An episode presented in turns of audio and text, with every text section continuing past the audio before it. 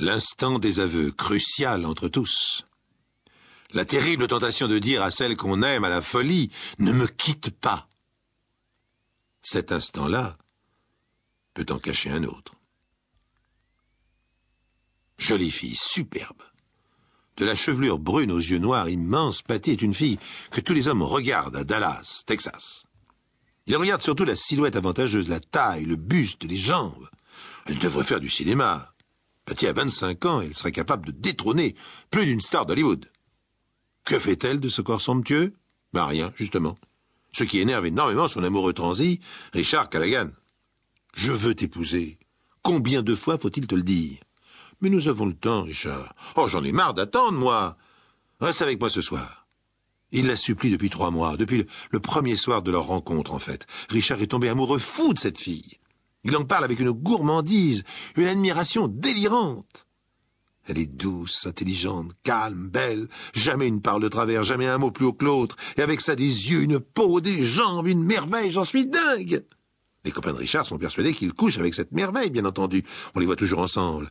Patty vient chercher Richard à la sortie de son travail, elle se jette à son cou, le prend par la taille, et les autres envieux regardent partir le couple enlacé, en imaginant des tas de choses.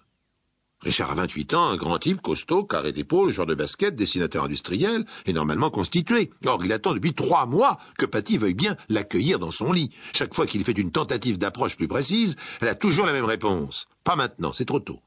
Il comprend pas, Richard. Lorsqu'il la rencontrait dans une boîte de nuit avec d'autres copains, elle avait pourtant l'air d'une fille libre, sans complexe. En jean, en t-shirt, elle dansait avec tous les garçons de l'endroit. Elle l'a choisi. Il est amoureux, il veut l'épouser. Pas moyen de... Pas maintenant, c'est trop tôt, Richard. Je ne te connais pas assez, toi non plus. Enfin, je te rappelle qu'on est en 1990, pas au Moyen Âge. Qu'est-ce que tu veux de moi? Que je grimpe à une échelle de Roméo? Que je t'emmène sur un cheval fougueux?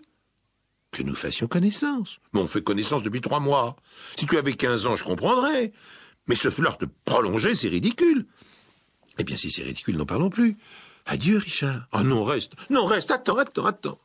Oh, ce n'est pas la première discussion de ce genre entre eux, et, Richard cède toujours, elle le mène par le bout du nez. Lorsqu'il a fait amende honorable, il a droit aux baisers langoureux, aux étreintes, disons, subtiles, et Patty se sauve en courant, lui criant Je t'aime Elle l'aime. Eh, elle le dit très bien, sur tous les tons, mais elle ne le fait pas. Richard n'en parle à personne. Il aurait l'air de l'idiot qu'il est. Car c'est un idiot, Richard. Ah oui, c'est un idiot, et pire encore. Et je suppose qu'à la fin de l'histoire, personne ne le plaindra de l'instant crucial qu'il va vivre, le dernier dimanche de juin 90, dans un motel de Dallas. Ce soir-là, Richard est, prêt à tout pour convaincre sa fiancée. Il a organisé le mariage, il a acheté la bague, les alliances, il s'est fait beau comme elle aime. Costume de lin clair, chemise noire, cheveux bien coupés, l'aftershave en plus, enfin bref, il sent le futur bonheur à dix mètres. De son côté, Patty a bien compris qu'elle était au pied du mur. Elle craint même que les choses se passent très mal si elle continue à jouer les pucelles effarouchées. Pour des raisons radicalement différentes, ce rendez-vous est donc pour chacun de l'instant de vérité. Comme dans un combat ultime de deux gladiateurs dans l'arène, le plus intelligent attaque le premier pour mieux se défendre. Et le plus intelligent des deux qui est-ce? Patty. Je voudrais te confier un secret, Richard. Mais jure-moi que tu ne vas pas le prendre mal ou me juger mal. Tu sais que je t'aime, que je rêve de t'épouser, mais c'est pour cela qu'il faut tout nous dire. Mais tu peux tout me dire J'en suis pas sûr. J'ai l'impression, par exemple, que toi, tu ne me dis pas tout. Tout quoi? Ta personnalité, ta vie, je ne sais pas. Par moments, il me semble que quelque chose t'inquiète. Ton visage devient dur, tu te renfermes. Je me sens complètement à l'écart. Mais je, ne te cacherai jamais rien, je te le promets. Demain, tu seras ma femme. C'est une chose sacrée pour moi. On peut remarquer à cet instant de leur conversation que Patty n'a toujours pas révélé le secret en question. Elle a entraîné habilement l'autre sur une voie détournée, une mise en condition préalable. À présent, elle se tait, songeuse, le regard vague, un peu triste. Et Richard s'en inquiète. T'as un problème? C'est toi mon problème. Je ne sais pas si je peux te faire confiance. Ce que j'ai à te confier est réellement très personnel, intime. Tu pourrais ne plus vouloir de moi. Mais jamais Tu es la femme de ma vie Je crois. Maintenant, je te crois. Je t'aime, Richard. Nouveau silence. Le secret ne franchit pas les lèvres de Patty.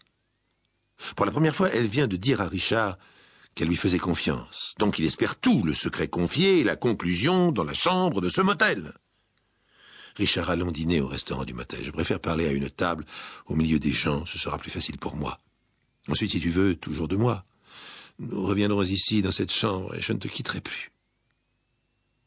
Ils sont à table, motel de luxe, fausse bougie sur la table et champagne de Californie. Richard a la clé de la chambre dans sa poche, il est sûr de conclure cette nuit. Le secret dont parle Patty ne doit pas être bien terrible. Richard. Un homme m'a violé il y a longtemps. J'étais jeune. Et depuis... Enfin, je ne peux pas supporter l'idée qu'un homme veuille faire l'amour avec moi, tu comprends? Dès que les choses deviennent plus précises, je suis prise de panique. Richard prend l'information avec une grande gentillesse. Il est tellement amoureux qu'il se sent prêt à sauver sa bien-aimée. Avec lui, tout sera différent. Il saura, il aura de la patience. Bref, ce n'est pas un problème. Et ce n'est pas pour cela qu'il renoncera à épouser Patty. Ce n'est pas tout, Richard. Il y a plus grave. Mais ça, je ne peux pas. Elle peut, bien entendu, mais, mais cela prend du temps et beaucoup de supplications de la part de Richard avant qu'elle se décide. Si j'avais tué quelqu'un, tu m'aimerais quand même? Bizarrement, Richard ne s'exclame pas. Il ne met pas en doute la question. Il répond à un bloc. Je t'aimerais quand même quoi que tu aies fait. Alors Patty complète son histoire sans trop de détails. L'homme, ce violeur, elle l'a tué. Personne n'en sait rien, mais elle est une criminelle et ne se sent pas digne d'un homme comme Richard. Subitement, elle remet tout en cause, sa confiance, l'amour, le mariage, ça ne marchera pas, elle en est sûre. Un jour ou l'autre, Richard lui en voudra d'avoir tué un homme, il s'en servira, il la dénoncera peut-être. Il est près de minuit et Richard, emporté à la fois par le champagne, la fatigue, l'impatience, son désir, tout bêtement, craque. Il se penche vers sa compagne, lui prend les deux mains, la regarde dans les yeux et dit tout bas C'est à mon tour de tout dire. Maintenant, nous serons unis pour toujours. Je vais t'avouer quelque chose que je n'ai jamais dit jamais. C'était en 85. Tu l'as peut-être lu dans les journaux. Un avocat très riche et sa femme assassinés dans leur villa. Il s'appelait John Campbell, sa femme Virginia.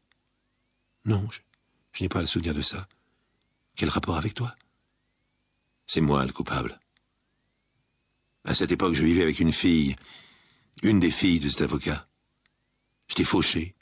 Je n'avais pas encore la situation que j'ai trouvée. Elle avait du fric, mais elle en voulait encore plus. Tu l'aimais? Oh, c'était plutôt une copine. Son père était l'un des plus grands avocats de Houston, un type qui pesait dans les deux millions de dollars. Cynthia m'a proposé du fric pour l'aider. Beaucoup de fric.